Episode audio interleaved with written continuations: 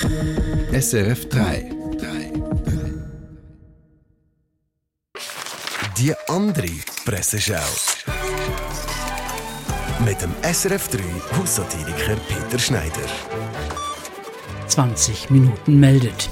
Das New Yorker Luxusrestaurant von Daniel Hum verlangt von Bewerbern, dass sie geimpft sind.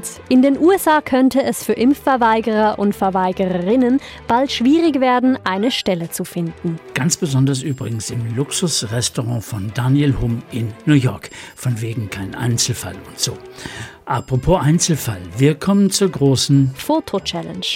Wir wollten von unseren Leserinnen und Lesern wissen, ob sie bereits geimpft sind. Wir haben Fotos von ihnen erhalten, auf denen sie gerade gepiekst werden oder es soeben hinter sich gebracht haben, inklusive eines neutralen oder winzigen Pflasters. Die seltenen Peaks und Pflasterfotos gibt es jetzt exklusiv bei 20 Minuten. Zur Welt. Lauterbach.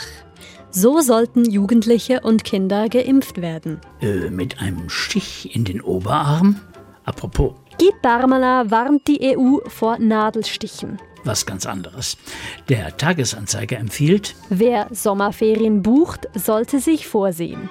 Verlangen Sie unbedingt ein Zimmer mit Außengastronomie und Perspektive. Und zum Schluss noch etwas aus dem Blick. Weil ein Bild mehr sagt als tausend Worte, Anna Meyer greift zum Pinsel. Ist jetzt das Ende der Schriftkultur gekommen? Diskutieren Sie mit. Mehr Presseschau mit dem Peter Schneider, immer online und als Podcast. Unter Comedy auf srf3.ch. Eine Sendung von SRF 3. Mehr Informationen und Podcasts auf srf3.ch.